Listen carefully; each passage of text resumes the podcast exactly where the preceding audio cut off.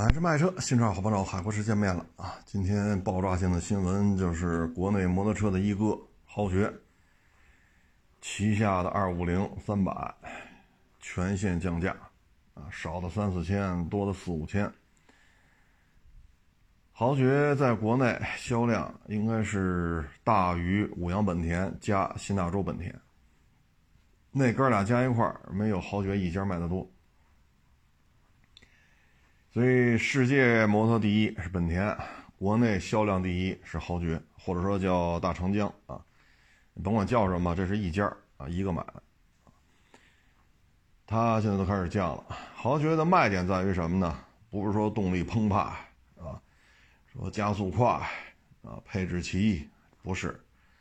豪爵的卖点就在于使得住啊，或者现在时髦一点说法吧，品控。豪爵的车呢，保值率也是相当不错的。豪爵的车呢，耐用度也很高，质量还是相当好的。所以你看，十差不多十二年前吧，豪爵这个 G W 二五零，中文名字叫力威啊，这车一直到现在还是在产在售啊。然后衍生出来 D L、G S 叉，是吧？呃，包括又扩缸，现在弄出小铁人儿。啊，D R 三百等等等等，就这一台发动机，豪爵可以说吃了十二年了，到现在依然是大哥大级别的。虽然说它没有什么大排量车啊，但是品控好，啊，所以老百姓买车呢也就认，啊，特别是国内嘛，这么多年通路车或者通勤车始终是占据主导地位。啊，也就是市场当中百分之七八十，百甚至于百分之八九十，都是通路车，啊，就上下班开呗，带个步，或者说送个外卖，啊，送个闪送，也就这样了。所以呢，他们对于幺二五、幺五零、二五零这需求是非常旺盛的，啊，你真弄个大哈雷、大金翼，你说谁一年到头天天骑着它上下班，对吧？所以通路车。豪爵还是做的相当的细致，尤其是幺二五、幺五零小踏板，它这个品类是相当的多，啊，几千的、一万多的啊，没有个五六十款吧，也得有个一二十款，啊，总有一款适合你，啊，它这方面还是下了功夫的，包括那 G N 幺二五，到现在都生产。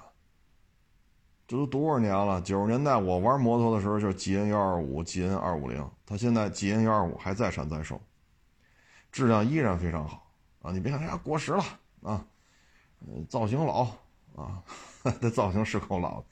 这都这一说都得三十年之前的车了，那造型那能不老吗？但是质量好啊！没想到现在也咔咔降，咔咔降之后呢，现在 G W 二五零就最早那个版本。就是说叫力威，力威那个，只不过力威这名字没叫开。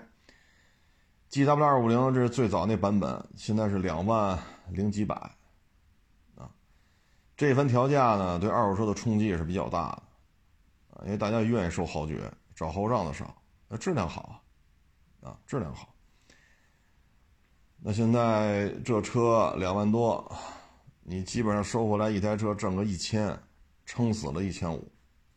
一般来说就是一千块钱左右的利润，但现在新车少则三千，多则五千，所以手里有豪爵二五零、豪爵三百的，不论是 DR 还是小铁人儿啊，那就是赔，那就是赔。啊，本来打算挣一千，现在官降四千、五千，那你说你这咋整？如果你手里边说我已经放弃了啊，我不弄大哈雷、大金翼了。我可不弄那个了，赔忒多，一辆赔他妈好几万，甚至于十万八万的赔。那现在弄点这个吧，好家伙，一台车又赔好几千，本来能挣一千，现在官降四千五千。这说明什么呢？就说明太卷了，不是一般的卷，是非常的卷。现在呢，就是销量下滑，啊，但是呢，由于去年下半年。可能受这个是吧？不做核酸呀，不戴口罩啊，可能觉得信心爆棚，调高了今年的产能。但是今年的市场反馈真的不如去年，包括二手车也是不如去年。今年我自己统计自己干的活比去年多，挣的钱比去年少。啊，一弄弄五六辆，哈，一挣钱挣吧挣，一算账两千多块钱，一天成本一千多，啊，折腾个一个礼拜十天八天，弄个五六辆车，哈，一算账，纯利加一块儿，多说点三千，一天成本一千多，你说你是干你是不干，不干赔的更多，干赔的少点，干不干都是赔，你现在今年就是这种形式。所以摩托车不好卖，厂家的产能又调的那么高，都都就是都认为经济不好是核酸口罩造成的，实际上没关系跟这个。一九年夏天买卖就不好做了，但是被这些小作文啊，是吧？被这短视频啊弄得都，也不是脑袋瓜子里边都是什么玩意儿，不去思考吗？所有的不顺，所有的不满，都去发泄到核酸和戴口罩上。现在不做核酸了，不强制戴口罩了，你现在骂谁去？对于大的经济形势也没有一个自我的判断，人云亦云。现在你看看，包括那个龙芯五二五，刚出的车，才出几天呢，又调价，又往下调个两三千。本身现在五二五就是五百五，实际排量是五百，五百毫升双缸，一线大厂都卖到两万八九了，还是不行，又往下调，没法弄了。现在，唉，所以现在这就是卷，卷的不能再卷了，啊，这种卷，嗯，说什么好呢？只能说是走出去。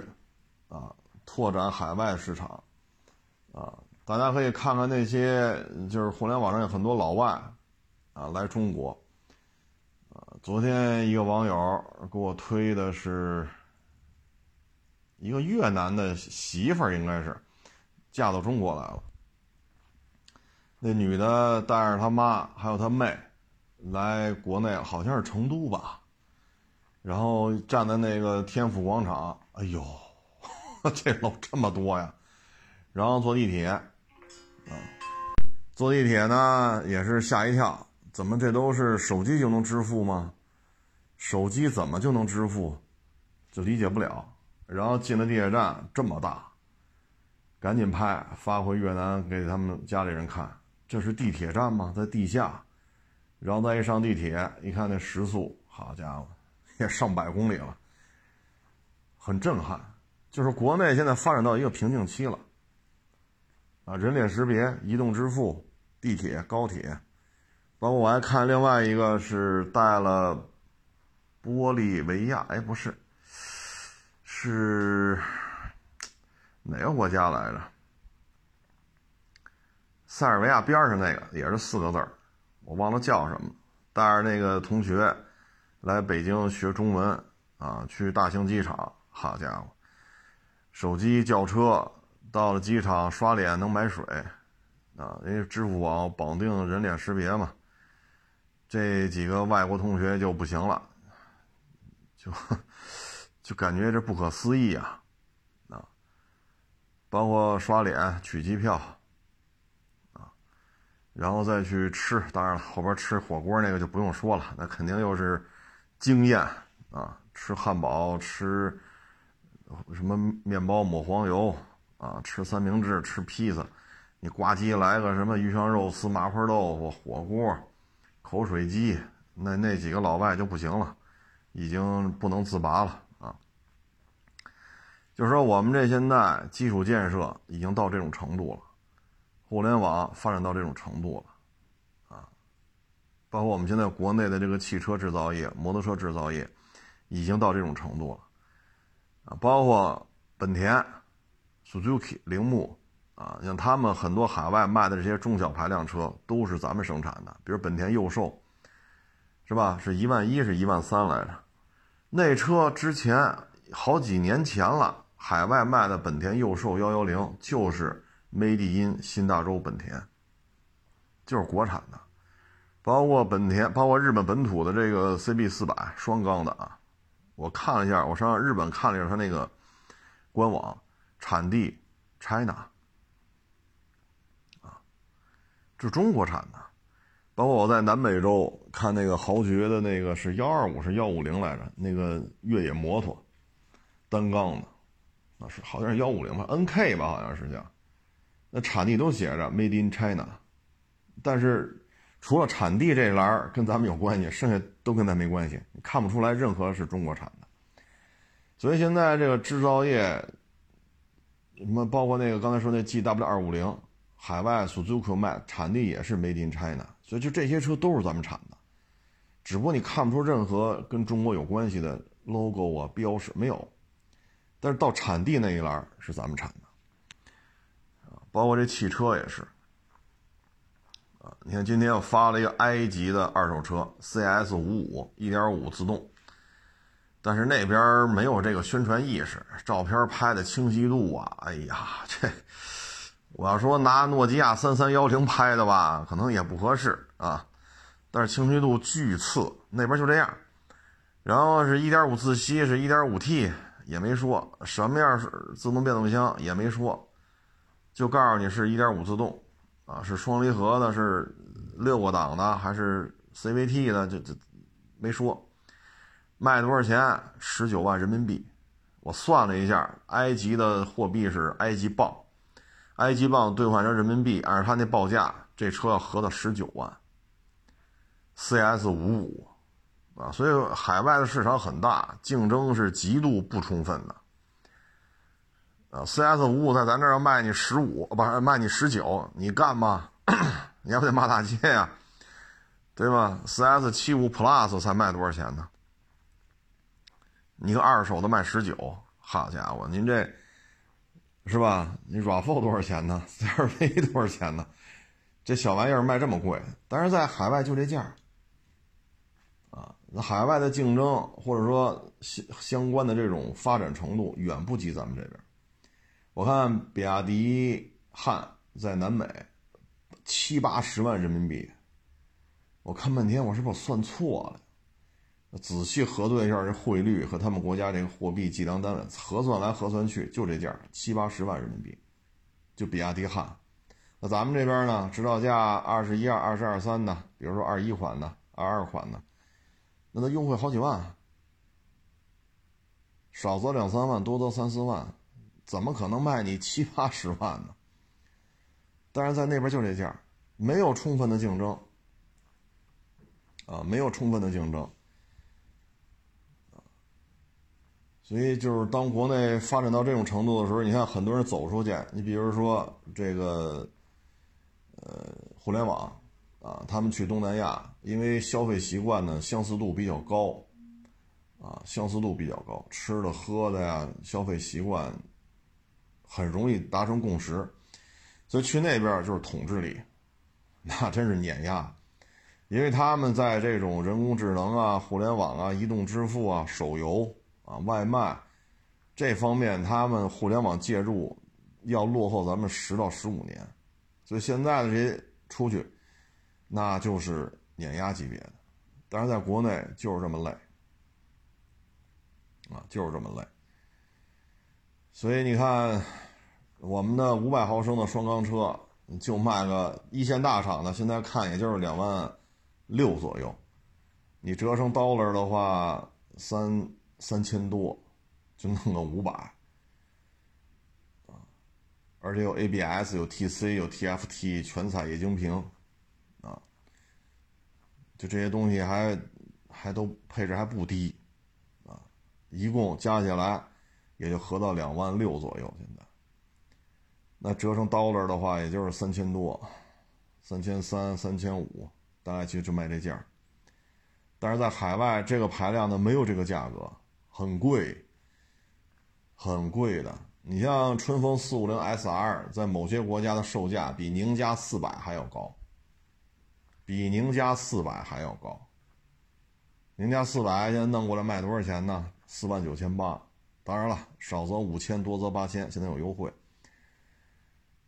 但是我们这五百，才卖两万五六，啊，所以这种巨大的产能吧，一旦释放出去，那真是横扫千军呐，啊，国内的卷呀，真是卷到令人窒息，啊，真是卷到令人窒息，这种卷的程度，嗯，可能就是工业产业链极度发达吧，自主品牌极度发达。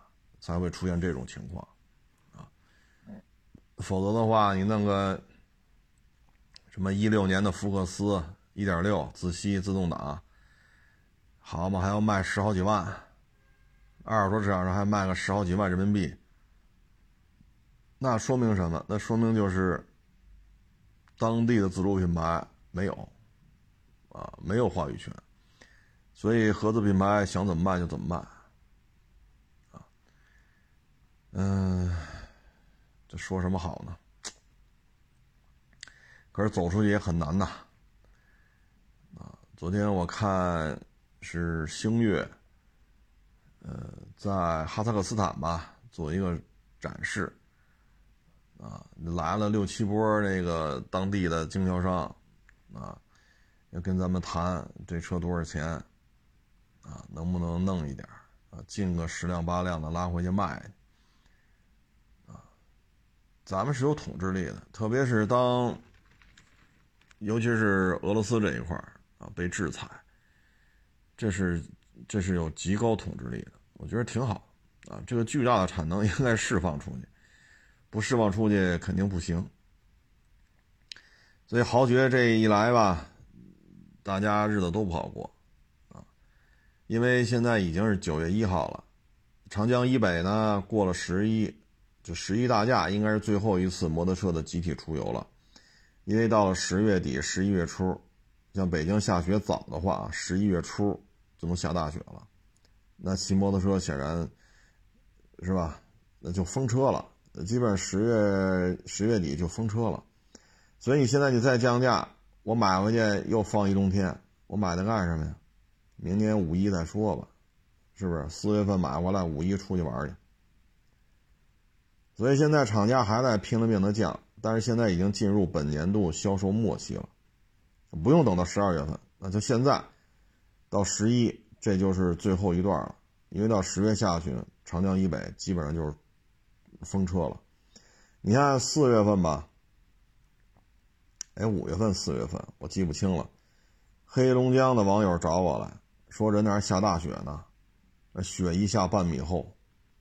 我忘了是五一前五一后了，就我那会儿不收了一个手动挡的几千公里的纳瓦拉嘛，就那会儿人家来了，说来一趟北京也不容易啊，因为他们当地雪下太大，半米深，出来挺不容易的，因为半米深嘛，很多车也动不了了，公路高速公路也封了，得先去清这个积雪啊，所以对于摩托车来讲，你现在这么降。而车行售卖新车的有效期最多啊俩月，就俩月，到了十一月份基本上也就废了，啊，这边咔咔降，然后销售末期，等到明年四五月份，好家伙，手里这点车就这么放着，过了元旦车龄又加一岁，没法弄了，啊，很多问题就只能是更赔，在赔的基础上加个更赔，无法弄。啊，无法弄，所以这就是国内卷到极致了，啊，很多时候老说人口出生率下降不行，这个那，咱就这么说吧，建国的时候啥也没有，一穷二白，小米加步枪，那会儿也就四亿多人吧，中国就四亿多人，那不也从鸭绿江畔打到汉城去了，最后在三八线签的和平那个停战协议嘛，那会儿有个啥？四亿多人，小米加步枪，啊，一个步兵师里的步枪就多了去了，中正式老套筒就那叫什么七九式，三八大盖啊，这还有那个什么 M 一加兰德，啊，什么乱七八糟，这这步枪口径多了去了，一个步兵师这步枪都都没法统一，就这水平。那不也把大老美带的这二三十个国家愣从鸭绿江畔退回到三七线，最后在三八线签的停战协议。那会儿有航母吗？对吧？我们那会儿有个啥？啊，你看这这两天电影演那《冰雪钢麒麟》，你看看，有个啥？就他妈不服，打到家门口了就他妈干四亿多人就那水平，那不也把老美打回去了吗？人家有大航母、大轰炸机、重炮，那会儿都有直升机了，大老美都有直升机了，所以你老说人口下出生率下降，就以咱们家现在，就国家操心这点事儿啊，就粮食供给，如果从十四亿减到十亿，没有什么可操心的，真没什么可操心的，医疗体系的负担会轻一点，粮食的。储备粮压力会低一点，啊，所以不用操心这个。说出生率一低怎么怎么着，幼儿园关就关了呗。去年关了五千所幼儿园，关停并转，今年可能还得关好几千所，那就关就关呗。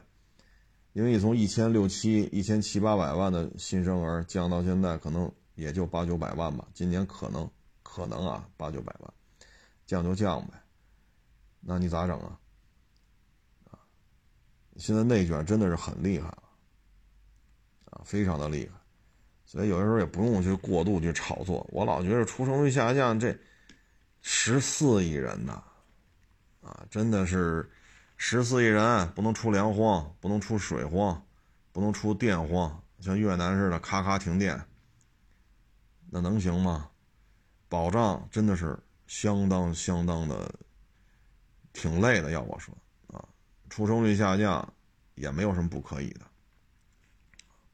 难道还得出生率上升吗？每年小孩得生到两千多万吗？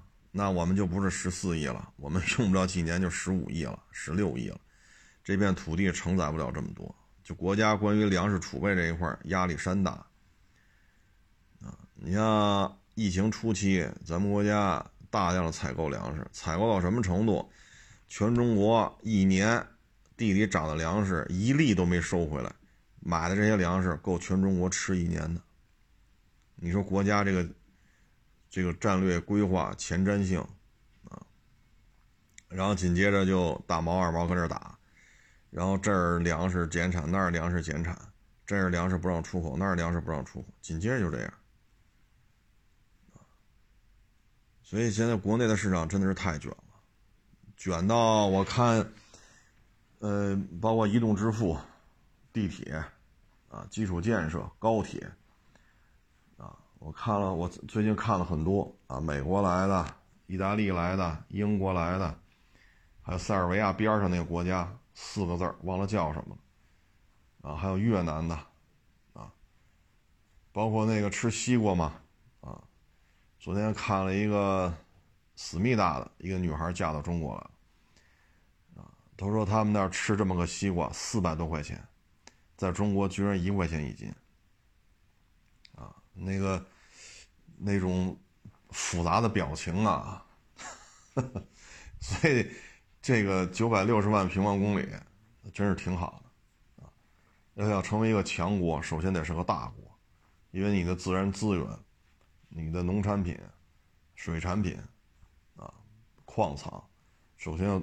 相当都能够自己啊，但是国内呢，现在这个卷到这种程度，消费下行啊，我觉得能解决的方案只有走出去，只有走出去。你看现在我们的比亚迪、长城、吉利、MG，大量的海外去去运作，包括奇瑞啊、长安啊什么的，这可能就是未来的发展方向吧。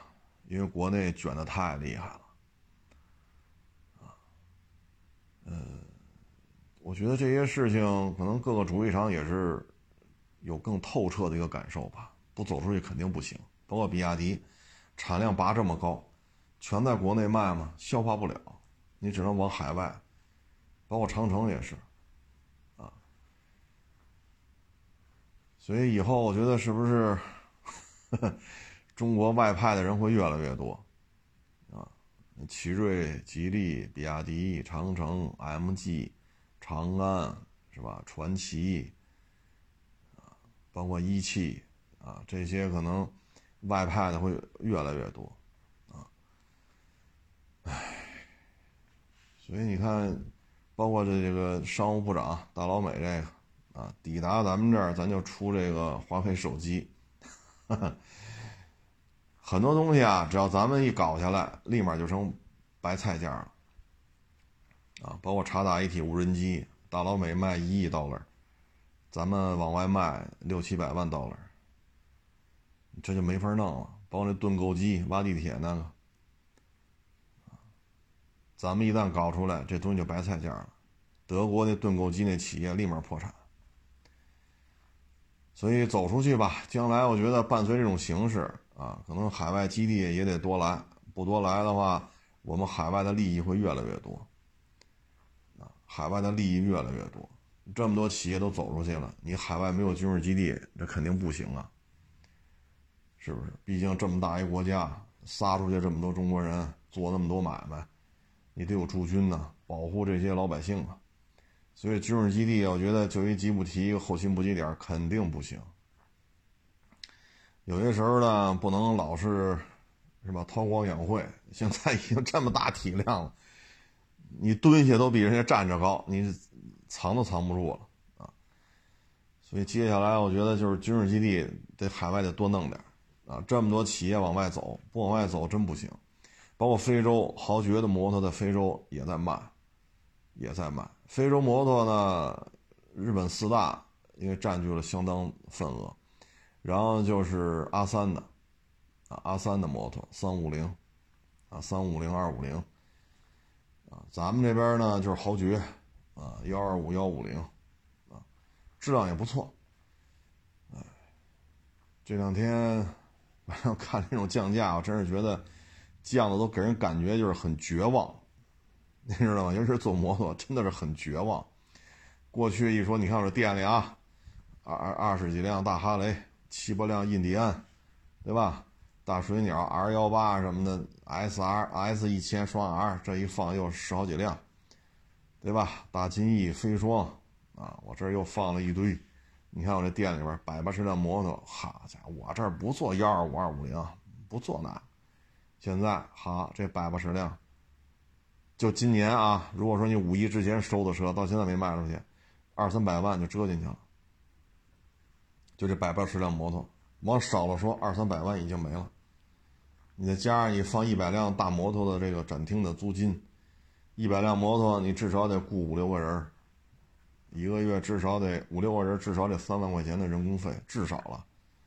你展厅的费用，一年几十万的人工费用，你这就没法弄了。啊，所以国内的内卷已经到这种程度了。啊，自主品牌呢，肯定做强做大，老百姓得实惠。但是做强做大到一定程度，就成了内卷了。啊，就成了内卷了。我看了看这些美国来的。啊意大利来的、英国来的、越南、思密达，啊，还有小日本还有欧洲其他国家，啊，来了之后，啊，这个能看得出来啊，一尤其是高铁、地铁、人脸识别、手机支付，啊，繁华的夜生活，啊，这一条街全是卖吃的的，啊，包括这个各种的美食，你能看出来。啊，那为什么今年老外来的少啊？首先呢，来中国旅游的成本并不低。啊，你比如说像北京，嗯，你比如说四环里，你找一个好一点的酒店，一晚上，咱不用五星级啊，咱别那么奢侈了，就一个标间一千多块，你合美金的话就得二百刀那起。有些酒店呢，我去看了看，都是两千多人民币。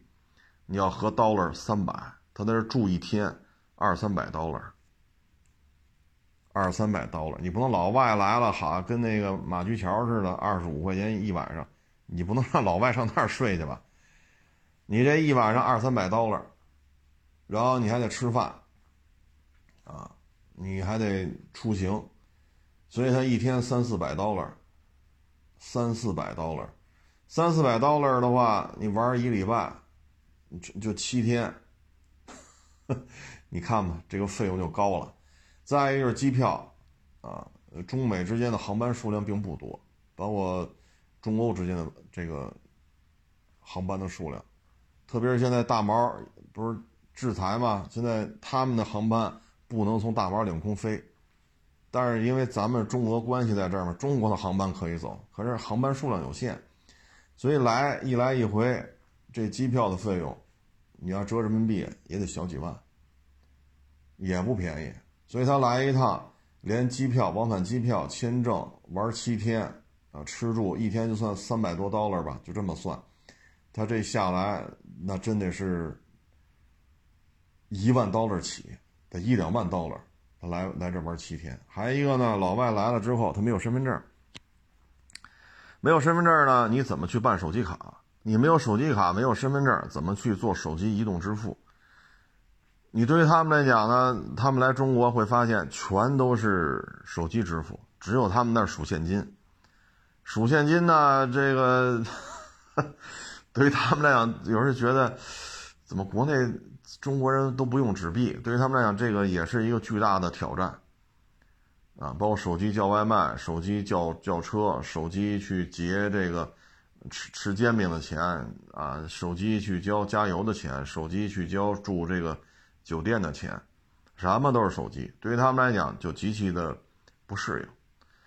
再加上现在经济形势又不好，你这么弄的话，成本这么高，有钱能花一两万 dollar 来这玩七天的，确实也是少数。啊，确实也是少数。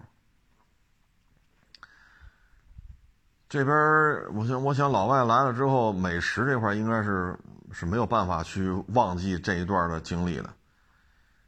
啊尤其是火锅，啊，包括什么，呃，春卷啊、饺子呀、包子呀、馅儿饼啊、溜肥肠啊、口水鸡呀、羊肉串、肉夹馍、摊煎饼，啊，呃，这一时想不起来了，就等等等等吧，啊，他们是忘不了的。我看还有那对，还有一个乌克兰的，啊，乌克兰的。媳妇儿嫁到呃，就是那个女孩作为一个媳妇儿嘛，嫁到中国来了，然后带着丈母娘来一趟，这来一趟，好家伙，我也看了看，那在饭馆啊，小吃一条街呀，这真是各种挑战啊！想象不到的东西居然这么好吃，也没吃过啊，所以走出去挺好的啊。我们有很多好的东西，应该是推广出去。但是推广出去吧，压力也挺大，国外的法律、国外的风土人情，啊，汇率的变化，包括政局的是否稳定，啊，这都是事儿，这都是事儿。但是像豪爵卷成这个样子了，不走出去肯定是不行，因为国内现在消费信心不足啊，啊，消费信心不足。啊你包括你像深圳那么大个城市，人也不老少，GDP 也三万亿。你看那二手房一个月才卖多少？二手房成交量只有北京的三分之一。北京的成交量就够低的了，现在只有一万套，八月份是一万零几百。这销这个这个交易量已经很低了。那深圳只有北京的几分之一，就消费意愿已经大幅度下降了，不是没钱。是不愿意花这钱了，啊，所以你要拓展这些，只能是走出去，唉，走出去，这里边就得看这个军事基地了，啊，真心是希望海外多建几个。唉，说到这儿呢，我想起一部连续剧来，就是《闯关东》。闯关东呢？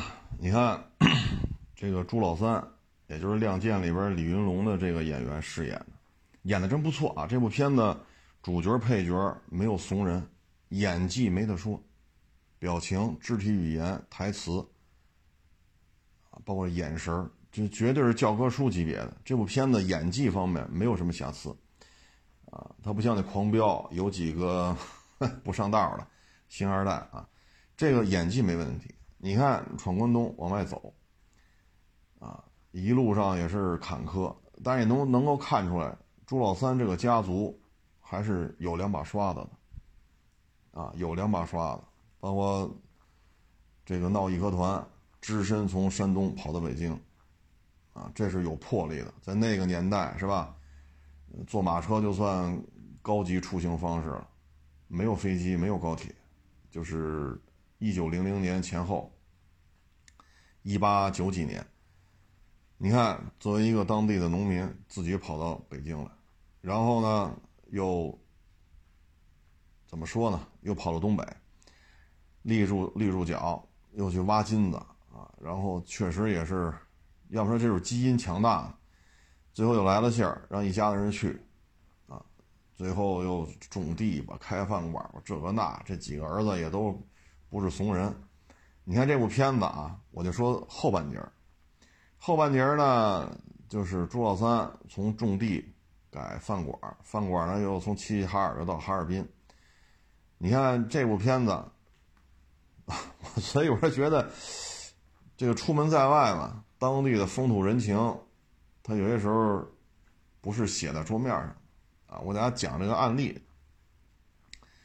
当地的地头蛇呢是姓潘，叫潘老五还是叫什么来着？老找他茬啊！朱老三在哈尔滨开着山东酒馆嘛，他老来找茬了。其实呢，当时朱老三三个儿子，老二已经成为张学良，就一九，这已经到了一九二二零年，一九二几年了啊。他的二儿子已经成为张学良的卫队长，然后又去当团长，这是当地驻军啊。然后呢，当地最大的柳子，那老大镇三江，又是朱老三给救的，因为都是山东老乡嘛。又从当时白俄抓他之后，朱老三又去给他运作救出来。所以在哈尔滨当地驻军，在一九二几年，你要说不知道张学良，那这好像在当地也不好混吧。张学良的卫队长后来转成一个步兵团团长，是他二儿子。这柳子呢，大当家的又见朱老三得叫救命恩人，更要命的是什么呢？最大的柳子的二当家的，是朱老三的干闺女，是从老家带出来的。所以这朱老三在当地开饭馆呢，就是这么个身份。那当地的地头蛇在哈尔滨经营一辈子了，就得找朱老三的麻烦。就这个就是属于看不清楚当地的形势。啊你说，在一九二几年到一九三零年，就这个时间节点，当地地方政府的控制能力很弱，对吧？他儿子是张学良的卫队长，后来是步兵团团长，啊，最大的柳子管他叫救命恩人。你说这姓潘的就一个劲儿跟这捣乱，啊，最后这姓潘的儿子也被其他柳子给给弄死了。所以有些时候呢。这个走出去，它有些隐形的东西，是需要你去揣摩的，而且思维方式不一样，文化、肤色、语言、文字、法律、思维方式、消费习惯、吃喝都不一样，所以走出去呢就很很麻烦。你像闯关东，这还最起码都在中国地面上，对吧？说的话都没问题，也都吃这些菜，也都喝这些酒。文字、语言、风土人情，过春节都一样，那都遇到了巨大的困难。这是一百年前的事儿，啊，要是说从他去北京杀洋人，那是一八九几年的事儿，那一百多年前。所以有些东西真的是较为复杂，啊，通过这能想象出来，去走出去会很困难，啊。从这部片子来说吧，演技都没有问题。就是后半截这个潘老五，这个这个这个剧情结构啊，若放在一九二几年，也就是一百年前，这个地面上说这饭馆，他们家老二，当地驻军的团长，哈尔滨边上最大的柳子见见了他面得跪地磕头，救命恩人有什么事说，哪个小柳子敢来捣乱，我去摆平他。就这种形势之下，还没完没了来招来，这个剧情不合理，演技没问题，啊，包括这些吃饭吃死人带头来闹的啊！你看那些小痞子，可能就演了一集到两集，那小痞子头都是名角儿，所以这部片子演技应该是打一高分但是后半截剧情不太合理。说这个呢，其实就是走出去，这孩子文化、文字、语言，什么什么都差不多的情况下，还会出这种问题啊！所以走出去，去非洲，去中亚，去南美，去欧洲。一样会充满了很多未知数，啊！这两天呢，还有网友给我发一链接，啊，就是说怎么把他的钱给他洗干净了。说白了呢，就是自自己得控制好自己，不要想的太多。像这个呢，就属于你不是有钱吗？对吧？身价上千万，开豪车，住豪宅，戴名表。啊，这个那在当地也算有一号。那人就天天跟你聊，哎，带着你去赌场转一圈，不用你赌，不用你赌，啊，带你去转转，看一看，赌场里边坐一会儿，吃点喝点，走。时间长了，你也不排斥去赌场了，你也没有那么拘谨了，放松了，哎，然后小小小的玩一把，今儿缺个人，来您凑个手。对吧？输了算我的，赢了算你的，别把这牌架子弄凉了。缺个人，好上吧，咔咔一晚上赢几万，这个就算是给你养上了。为什么呢？你上桌了，到最后，当你的瘾被勾起来之后，行了，你有多少钱吧？一千万，一晚上给你梭哈。唉，其实这种事儿，包括奥运会之前吧。拆迁，大拆大建，很多村里边的都是，就是一夜之间几百万上千万，一旦拿了钱之后，你看吧，这村里边啊，重案重案组的每个礼拜都来，啊，重案组负责什么呢？就是这人挂了，over 了，game over 啊，他们得到这个级别，他们才来，啊，你说你偷辆电动自行车，那人家可不管，找派出所去。为什么就有这个杀猪盘？职业做这个赌局的就来了，各村儿先聊，知道拆迁了吗？先聊，张三李四王二麻子，哎，聊完之后就有针对性的给你设这局。你说你拆多少吧？一千万，成了，一晚上一梭哈。有的呢陪你聊，对吧？带着你去那哪哪哪，那边开这个是合法的。行了，你等着吧，啊，那没钱了怎么办呀？一瞬间一千万，一瞬间没了，甚至于不光没了，还背个几百万，你怎么弄？这都是做局的，包括之前我说那个，那那这一说得一两年前、两三年前的事儿，啊，给你百分之二十回报，存五万返一万，嘿，真给；存十万返两万，嘿，真给。那要是再多存点啊，好三十万，我说行，都都挺好的。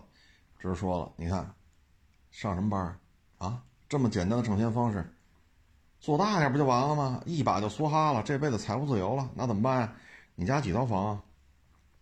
三套，行了，把房本拿来，咔一抵，一抵，那就一两千万就抵出去了。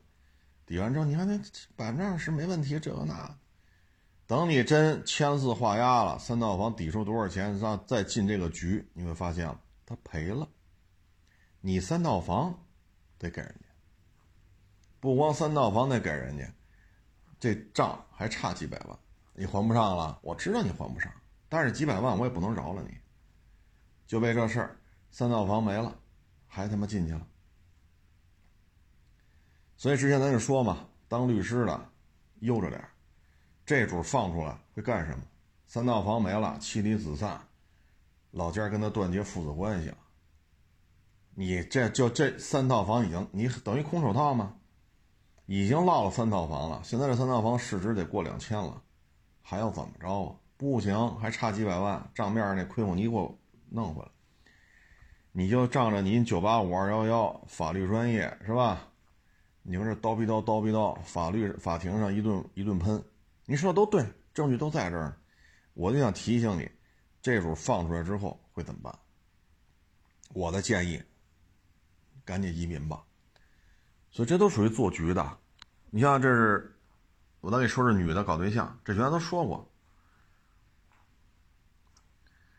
您这个觉得自己自己觉得自己相貌姣好，身材不错，名校毕业，一个月挣个一万多，哎呦，我不得找个白马王子吗？对吧？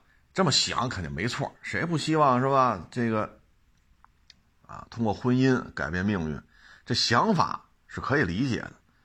但是你就别入了局，最后这女的就成了案板上的肉了，杀猪盘，这就是这头猪。去婚庆公司，好嘞，啊，收费也不老少，上万。然后说了啊，搞对象超过三个月，这钱就不退了。那好，就陪你搞，就陪着你搞。大别墅带你去了，烛光晚餐，对吧？我们家这房子，这餐厅六十平。大别墅嘛，餐厅六十平很正常，吃吧。G 六三法拉搁那停着，今儿开法拉接你，明儿开 G 六三接你。你以为这就是他的车？你以为这就是他的房，对吧？然后再有所谓的父母见个面，什么这个那好，珠光宝气，哎呦喂，衣着奢华，这女的就五迷三道了。然后过仨月告诉你了，嗯，可能是吧？你这金融方面呀，你这个这个西餐的礼仪方面，可能父母不太满意，咱还是不合适，算了吧，分手吧，得。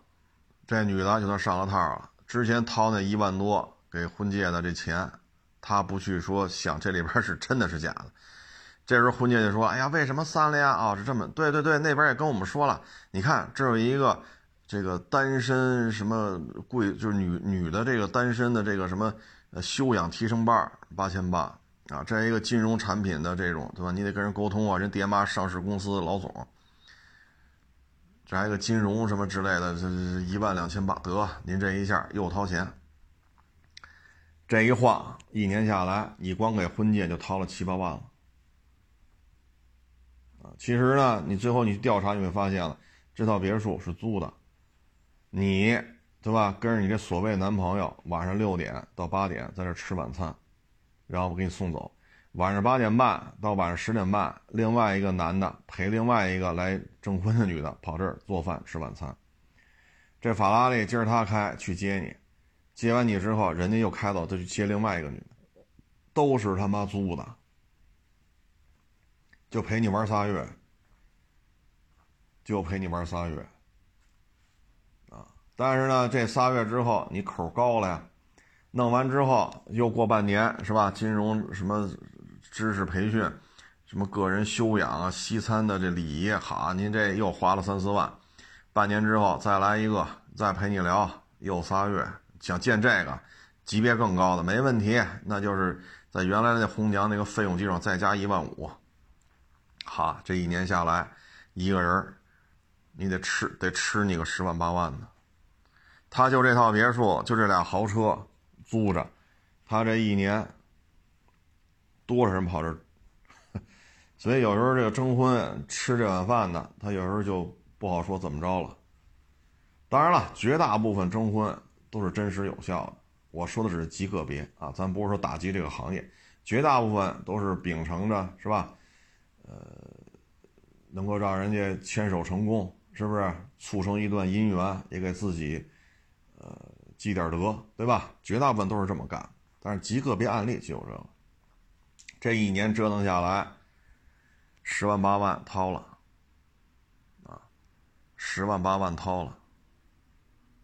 如果你在跟人谈恋爱过程当中，您再花点钱，那人家成本就更低了，对吧？你怕人家觉得你是占人家便宜，人家长城饭店吃顿饭，你抢着买单；凯宾斯基吃顿饭，你抢着买单，那等于人家成本更低了。本来平时是公园里坐坐。是吧？咖啡厅里喝杯咖啡，这没什么成本。一礼拜给你见一回，三个月能见你多少回？十二回。成本能有多少？公园里坐坐，或者说星巴克点杯咖啡，这成本能有多少？但是，一年能从能从你身上，能从这女的身上榨出个十万八万来，甚至于十好几万。你你算算这买卖，对吧？哎，当然这女的倒霉就在于什么呢？她觉得自己开了眼了，她觉得自己见到精英的天花板了，低于这标准的不要。你说你是个公务员，北京土著是吧？一年挣二三十万，家里五套房，不行，庸俗。我得跟那上市公司的老总的儿子谈恋爱，才能对得起我这个身份。这已经是五迷三道了，这是最可悲的，骗财骗色，耽误时间，弄弄弄弄弄弄弄，就成大龄剩女了。就是有些女的就吃这个就被骗了，然后呢，有的在投入感情之后。对方再跟你说：“哎呀，这个做买卖不错，这个那那这这那，你投五十万吧。”得，那这有些事儿就更说不清楚了啊。所以像这种杀猪盘很多，一定得慎重。就有跑我这儿来的嘛，说这我们这金融产品回报率高，多少多少百分之多少多少。我说你这么着，投资这么高是吧？你哪儿的呀？他说哪儿：“我说你家北京有房吗？有，行，这房子值多少钱？你给我写上，到不了百分之二十，是百分之十八的，你把你的房卖了补给我。得，不聊了。我说你这不是扯淡的吗？上嘴唇一碰下嘴唇，张嘴就来。啊，那你得有，对吧？得有个担保嘛，把你家。”那房子做担保，好不好？你说回报率这么高，可以，我可以再少拿这几个点，这几个点额外给你的，我可以少要，少要几个点，不干了，啊！所以呢，形势这么困难，我说句难听的话，一旦经济下行，到明年还是这个状态，就各种各样的玩法就会出来了。因为越来越多的人觉得辛辛苦苦卖把子力气挣钱挣不着了，那只能是想别的招了。所以现在这种形势如果继续这样，到明年还是这个样子，那可能各位就得更加的小心啊，更加的小心。你包括闯关东、早先儿，他大哎。我想想，呃，老三啊，闯关东朱老三的三儿子，三儿子不是最小吗？他不就是去那个一个山货行当学徒嘛？因为坐轮船从山东去大连，结果因为日本人和大毛在大连打仗，船靠不了岸，但是大家没带够吃的，好多人在船上饿死了，就在船就在海上漂着。后来那个山货行那大当家的饿得不行了，说：“那煎饼能给我一口吃吗？”我实在扛不住了，你救救我！没水没饭啊，在船在船在海上漂那么长时间，没带够这么多干粮。然后呢，这个他不仨儿子吗？当时是老二、老三跟着他妈，就是朱老三的媳妇儿。这老三手里拿了块煎饼，就给了他一口吃，给了几口水，这才活下来。后来呢，这老三叫传，他传文、传武、传杰，对，传杰。就去他们家，人在大连当地是一也开山货行，啊，就去他那学徒了。你看学的过程当中，你可以看看刘金山反复的给这个山货行的老板做局做套，反复的下套。你可以看看这一段，这是刚开始那个一段是这么演的。刘金山的演技没问题啊，那个山货行老板演技也没有问题，传文、传武、传杰。演都挺好的，就是说这个事情，你可以看一下。一旦说还是这个状态延续到明年，类似于这种的局就会越来越多啊。所以大家得擦亮眼睛啊，不能说又这个又那个，是吧？什么存五十返二十啊，存一百返五十，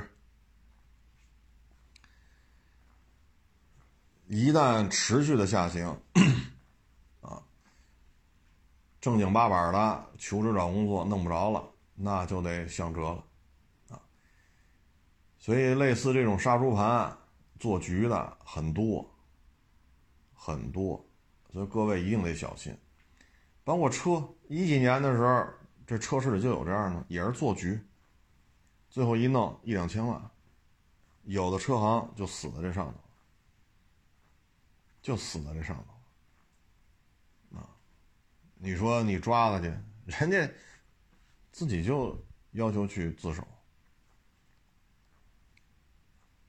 没有钱，所有钱全转走了，你弄吧，家里人全都走了，全都不在国内，就指着吃你这碗饭。舍得一身剐，宁把你们家的钱弄人家兜里。一几年就车市就出了问题，最后一结账一算，一两千万没了，啊！所以现在这种形势之下吧，还是咱害人之心啊不可有，防人之心不可无，啊！包括这个互联网上这个假善良是吧？昨儿假善良的号给封了，哎呀，就这种假善良啊！你包括之前那胖子啊，去港口带他妈仨摄像，还飞盖偷拍，哎呦我去！你他妈来买车来带仨摄像，架着机器，这叫偷拍？蒙大傻子呢吗？这个那个那个这个什么消费的正义，然后自己把视频删了，非说平台给他下架，后来平台又给他封号，这个那。这就是互联网假善良。你说你这么牛逼，在港口是吧？为了消费者弘弘扬正义，别他妈操蛋了！你在港口摆平过几件事儿啊？你在港口摆平过几档子事儿？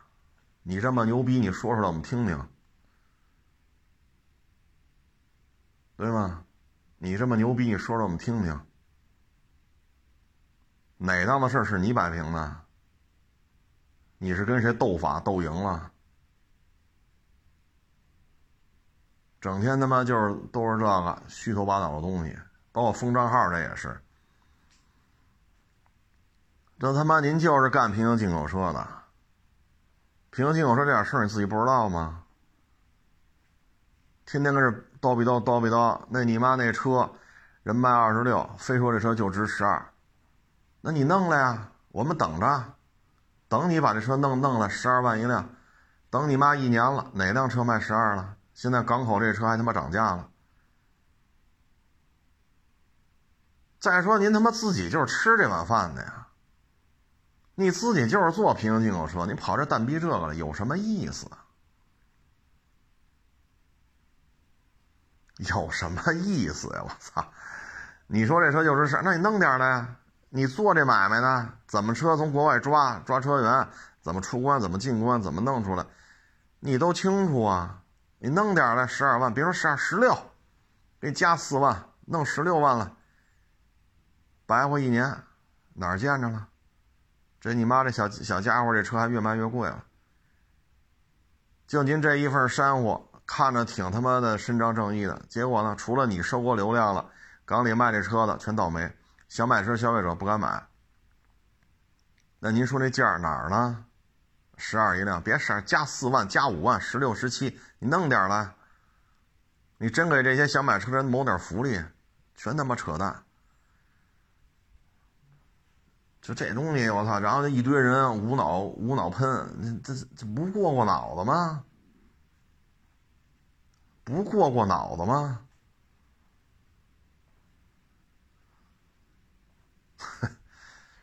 哎呀，就现在互联网这种流量的这种被人家提了来提了去，啊，一堆人啊，这个最有良心，这个那那个这，哎呦我去，哎，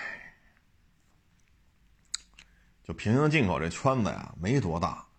您过去干嘛的？大家都知道。现在又跑这儿啊，一会儿红脸，一会儿白脸，相当没意思。把我那胖子。你妈架仨摄像机还叫偷拍？他妈卖车都瞎是吗？跑他妈港口伸张正义了？那我就就问问你了，哪档子事儿是你给摆平的？你去他妈哪家车行把人给干服了？你说说我们听听。啥也不是，整天鸡巴就这个。哎呀，现在这互联网这个流量啊，包括昨天吧，还跑我微博上。长城豹五怎么怎么着？长城豹五怎么怎么着？我操！我说这，我说这这啥意思？这个？你要长城哈弗 H 五或者比亚迪方程豹，咱都行。你来个长城豹五，怎么怎么好？怎么怎么怎么怎么怎么怎么好？啊，说我这个怎么挨打就要立正，说错了就要道歉。我就冒昧的问一句：这个地球上到今天，二零二三年九月一号，长城豹五是长城出过这个车呀，还是比亚迪出过这个车呀？长城豹五是什么车呀？下次喷之前呢，这个是吧？你搞清楚是哪个品牌出的哪个车。您这脑子里想都是啥呀？这都是。我给他回复嘛，就是公关部以后找人来喷，最好就粘贴复制。我原文就发在微博上，你就粘贴复制，对吧？公关部有有他的话术，你就直接话术粘贴过来就完了。不要找这么一帮人来这儿叨逼叨叨逼叨了。长城豹五，哎呦我去！哎呀，还是说你两家的钱都拿呀？这边替这家洗，那边替那家洗，哪边给钱替哪边洗，结果一写写顺嘴了，真是。哎，你会发现啊，短视频真是这洗脑是相当容易，洗脑是 very easy 啊，very easy。这都什么乱七八糟的？其实封号啊，就是为了流量嘛。你说你骂骂这些港口的同行，也不能怎么着你，是吧？毕竟监控探头也挺多的，动手也也挺费劲的。觉得自己就牛了逼了啊！大户小户，您这一通白话，也不敢怎么着你。人家买卖不好干，车卖不出去，能怎么着？反正我他妈名人了。行，这就开始怼厂家，怼吧，怼来怼去，怼在钢板上了。唉，所以这就是互联网假善良啊！包括一几年的也是，我也不说是谁了，还干这行。去是去南方某城市，是个 A 六，啊。这一是一一八年是是是一七年的事儿，好像是个一二年的 A 六，啊，是卖多少钱来？卖十万块钱是多少来？啊，我得去呀！啊，我得给网友去辨别二手车市场当中的事实真相，这个那个那个这个，我操！我说你有什么可去的？跑了五六年的 A 六卖他妈十万，这他妈用后脚跟想这车也有问题。您不是又想博流量，又想挣这次去南方某城市检测的费用？这他妈看还看不出来吗？哈，自己弄了自己多，纯属他妈扯淡。你放到今儿二三年了，对吧？说一七年、一八年的 A 六，十万一辆，没便宜到这个份儿上吧？哎，就这种事儿可多了，可多了。包括二手车也是，这你妈自己的一屁股屎屎嘎巴，对吧？道歉多少回了啊？这车出事儿，那车出事儿，这你妈又去他妈的又去人那儿说人家那车有问题。哎呦我去！底下一堆人叫好，好，好，良心商家。我操！我说这你妈一六一七一八一九，对吧？咱不说疫情这三年，就说之前没有疫情的时候，出多少事儿，月月出事儿，啊，动不动就道歉去，动不动就道歉，道歉多少回了？这现在又是正义的化身，哎呦我老天哪！哎，这互联网上这你说有记忆吗？有记忆，那你说没记忆吗？我觉得也差不多。啊也不知道是哪来这么一堆人，就天天跟着五迷三道的，啊，我车评圈我只信他，他才是最良心的，他为我们消费者，那车十二，你去你找他要，你找他买去，你找他买去，别十二了，加五万十七，你现在找他去，咱不说以后，咱也不说过去，就说现在二零二三年，对吧？这才九月一号嘛，九十十一十二，还有四个月，你找他去，十六万。别十二，多多多加点加四万，加五万，你弄一个，给你四个月的周期，你找他去，这不纯属扯淡吗？啊，这互联网假仗义，假善良。包括之前那胖子也是，我操！您这么牛逼的港口这个那个，您是您是摆平了几档子事儿啊？你是跟哪家车车行斗法，最后斗赢了呀？你是跟谁那干，最后全身而退啊？你跟我们说说。整天弄鸡巴仨摄像跟着，告诉这偷拍，真是真行啊，真行！哎，这就是现在互联网。弄的就是 乌烟瘴气的，啊，一切都为了流量，只要有流量，骂自己亲爹、骂自己亲妈都行，只要有流量，啊，只要有流量，啊，所以有些时候你这怎么看？你说这个不胡来吗？啊，哎，咱不说他们了，啊，这东西咱就别输出了。反正现在呢，摩托车、汽车，啊，高铁，包括基建，说修修修这个公路、修码头、修机场、自来水厂、医院，咱们这方面还是有丰富的经验。走出去，啊，我觉得这是重要的一个发展方向。不走出去肯定不行，特别是对于这些大户，像比亚迪。长城，MG、奇瑞、长安、广汽、一汽、上汽，你说这些你不走出去怎么弄？MG 今年我估计外销，我我就是现在虽然九月一号，我我估计啊，大几十万应该是可以了。就 MG，奇瑞我觉得是不是也得做到五十万辆？比亚迪也差不多这个量。长城可能也得小几十万辆吧，不走出去真是不行。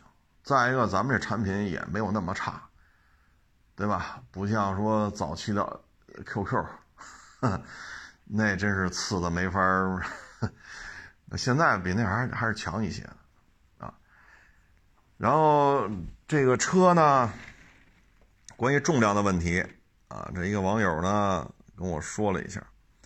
他这车呢，就是跟前几天那个 MPV 是一家的。他这车呀，体型其实不算太大啊。按他的研判呢，这应该是老款 RAV4 的基础上改出来的车。但是这车呢，他说已经达到2.2吨了，就 RAV4 这么大。具体什么车我就不说了啊，就是开了八个月换三回动力电池啊。这车已经是二点二吨重了，他说普拉多四点零也是二点二二吨重，我这车也二点二吨重，但是呢，悬架没有改，啊，后悬架的摆臂非常的细，所以俗称筷子悬架。还有一个问题，二点二吨的空车重量，那你上个人对吧？那几十升的油箱，你再加满了油，那这车就二点四吨了吧？或者二点三吨多，啊，如果上俩仨人加满油，那可能二点四吨都都都拦不住了。这他这车，他说出厂时候给他配的是二二五的轮胎，二二五的轮胎。然后呢，我这节目里不老说刹车盘缩水吗？他说这个刹车盘他也看了，他自己那台车，空车二点二吨重，大小跟 RAV4 差不多，就这么个车，刹车盘。确实很小，就是我说完这之后，他也去看后后边这盘刹尺寸很小，所以他这车呢，他说开到九十到一百的时候飘，很飘。他说二点二吨的空车重量，如果坐两三个人加满油，那这车二点四吨都拦不住，啊，就说保守的估计，说坐三个成年人加满油，就说二点四吨，这台车飘，为什么呢？悬架太细了。悬架没有做加强，然后轮胎只有二二五，这么重的车，这个轮胎在高速上刹车的表现就很差，还一个就是稳定性，高速稳定性非常的差，啊，自主品牌嘛，咱也不说那么多，对吧？还得留面子，毕竟是咱们中国人自己的自己的车。但是这个问题它确实存在，啊，确实存在。然后呢，他说前两天上高速时速九十，刮这个风，啊，因为下雨嘛，刮风，这车就飘，飘的厉害。他说开老汉兰达二七，比这还大，但是都没飘成这个样子，所以这就是什么呢？车重做的很重。一个老款 RAV4 基底盘基础上搞出来的新能源汽车增程式啊，当然就换了三回电池了，就说八九个月的时间，然后这车能做到二点二吨重，用二二五的轮胎，后刹车盘就是后边是盘刹，不是鼓刹，刹车盘比那盘子吃饭这盘子就跟这个这么大，还不是大盘子，就小盘子，因为前两天节目当中我不是一直在说吗？轴距跟叉五 L 一样，比人重四百公斤，轮胎比人窄，刹车盘比人小，刹车片比人小，刹车卡钳也比人小，刹车系统全部降级，然后比人重四百公斤。你说这台车动态表现会怎样？那人家说了，他这台车他去按照我说这个去捋，确实是这样。那二点二吨的是普拉多，普拉多装二二五的轮胎吗？普拉多装这个规格的轮胎吗？二点二吨重，然后普拉多下摆臂拉杆多粗？这车下摆臂拉杆多粗？你只要不瞎都能看出来，但是重量是一样的，啊，所以这些问题需要去解决，啊，需要去解决，啊，但是你解决是是车的问题，而不能说要弄死我。杀了我不代表这问题不存在，你明白这意思吗？所以呢，各位在买车之前，对于它的这些参数，对于它这些规格，不要总去看。哎呀，这天窗有多大呀？有没有 ACC 呀？有没有烫定、动定、烫爪啊？有没有这个？有没有？你看一眼跟安全有关的，花里胡哨的东西少看。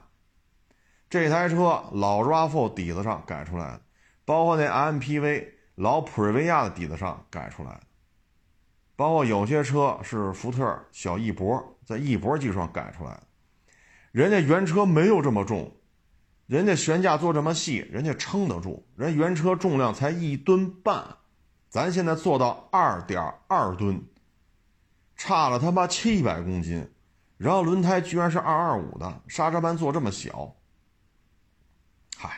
点到为止吧，啊，喜欢就好啊，喜欢就好。包括前两天还有网友问我，电动的宝马三行不行？电动宝马三现在优惠很大，有些地方说也就擦着二十的边儿了。你要买呢，您就买。首先就是充电，你得有地儿解决啊，最好家里有地库，然后产权车位，你装一充电桩，齐活，你用着很方便。晚上一充，上楼睡觉去。我自己的固定，我买了，我产权车位，我装好充电桩，谁也管不着。充满了，下楼开车走，北京市内跑去吧。你就是掉电掉的厉害，充满电，就现在这气温，跑个三百多公里，很好啊，对吧？这很好啊。至于说将来卖赔多少钱，那就卖的时候再说呗。这东西反正不值钱，不值钱。电动汽车，不论是哪家出的，它都不值钱啊。但是底盘素养肯定是挺好的。这电动宝马肯定不会说哇，原车型一吨半，现在弄成二点二吨，然后还是筷子悬架，然后轮胎这么窄，刹车盘做那么小，然后轮胎还是最次的轮胎。呃，不，电动宝马，电动宝马三倒不至于这么干，底盘素养还是可以的，但是掉不掉电，啊，将来卖赔多少钱，这些问题您自己来算核算一下，OK 你就买，行吧？呃，底盘素养应该是可以的，啊，能充上电，有产权车库，呃，产权车位，能充上电，每天出门都是满电，回家一插上，回家了，睡觉，什么时候不耽误？这种使用场景是最好的，最适合电动汽车的，啊，大概就这么一情况吧，就跟各位做一个分享，啊，谢谢大家支持，谢谢大家捧场，欢迎关注新浪微博海阔试车手。